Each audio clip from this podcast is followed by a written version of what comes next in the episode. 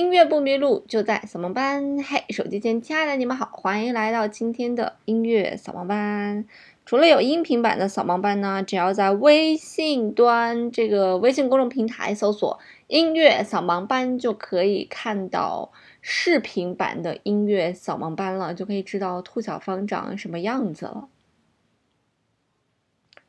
今天呢，跟大家一起来介绍一首作品，来自于巴托克的《罗马尼亚民间舞曲》。巴托克这个名字大家好像并没有那么熟悉哈，但是这个《罗马尼亚民间舞曲》啊，这六首小品呢，听起来还是非常的解压以及 具有异国风情的。那么整个的这一套作品呢，也被认为是有着浓浓的农民感的，叫做农民音乐啊，有着农民音乐气氛。那它的一些素材呢，也是取自于民间的。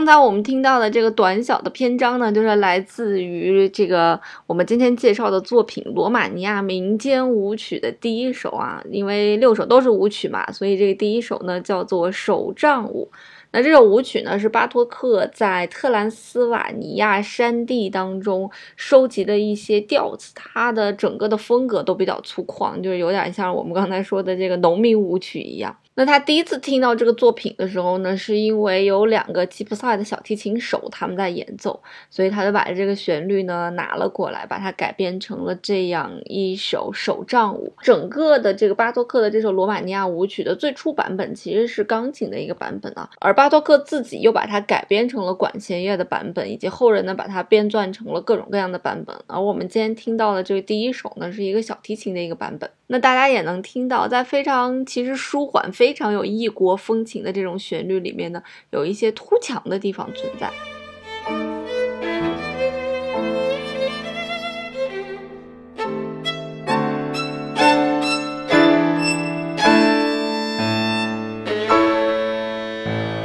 我们刚才听到的那个突强的，尤其是最后啊，小提琴的那个，嗯嗯。就是一个八度的一个重复的两下，就好像是这个棍棒在敲打地面一样啊！这不是我说的啊，这是作曲家这样说的。那他整个的作品，就这首作品啊，它的节奏啊也非常的灵活，有一些切分音啊和附点音啊，让我们听起来更具有一些民族的一些特点。那现在呢，让我们来听一听第二首作品吧，叫做《布劳尔舞曲》。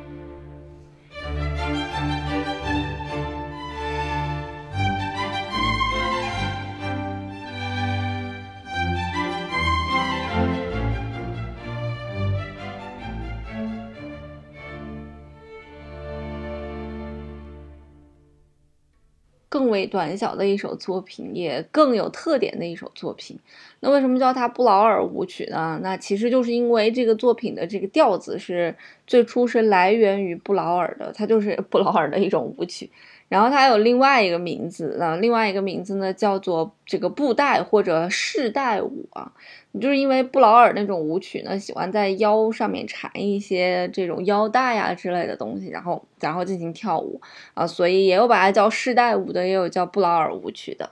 反正就是一个非常轻快活泼的舞曲啦。它的整个的旋律呢也非常的少，那只有四句。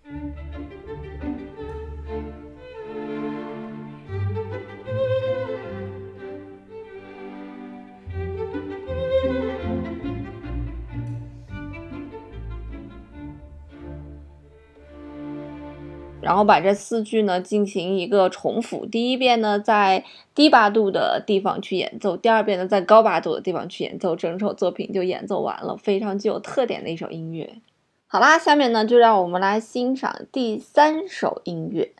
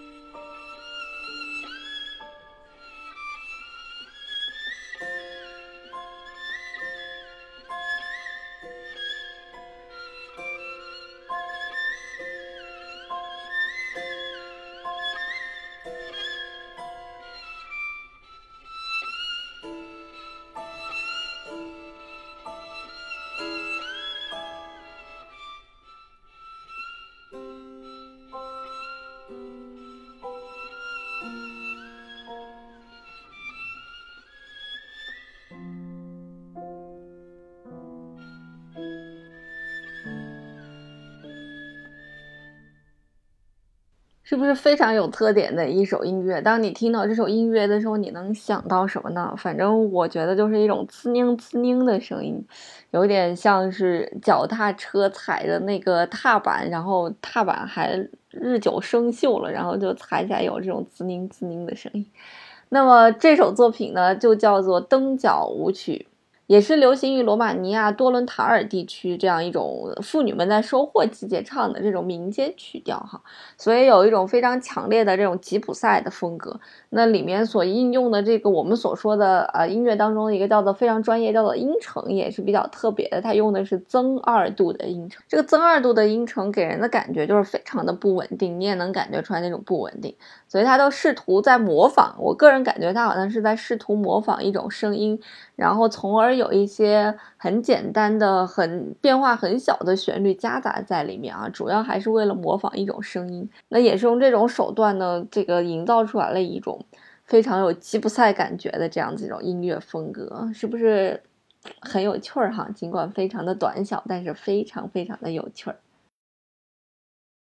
那通过我们刚才这个三首作品的聆听，我们感已经感觉到了这个罗马尼亚的风格是什么样子，以及巴托克是如何去表现这些风格的。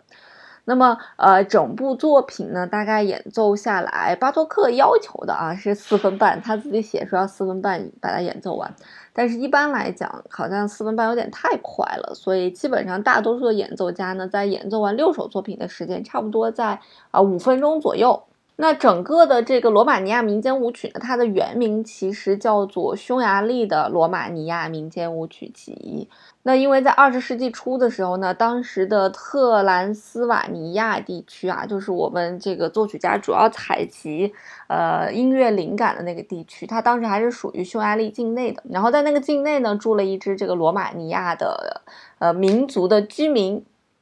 所以巴托克呢就来到了这个地区，大概收集了差不多有两千首作品吧。那因为地理啊、历史啊、政治的一些因素影响，所以这个特兰斯瓦尼亚这个地区的民间音乐呢，除了有罗马尼亚民间音乐的特点呢，还有这个匈牙利的一些民族的特点，比方说像吉普赛呀、啊像斯拉夫呀、像马扎尔啊这些音乐，它都有一些密切的联系。所以我们也是在第三首作品当中听到了非常浓重的吉普赛的这样一种风格。所以这些风格就是互相渗透、互相借鉴吧。所以巴多克为什么要到这个地方去呢？就是因为他发现了这个地方有这么多的音乐，就是融合在这儿，他就觉得非常的有趣儿。所以这六首罗马尼亚的这个舞舞曲的音乐啊，也体现了一些这个匈牙利的那种热情的那种音乐。我们在后面的两首，第五首和第六首的时候就能感受到了。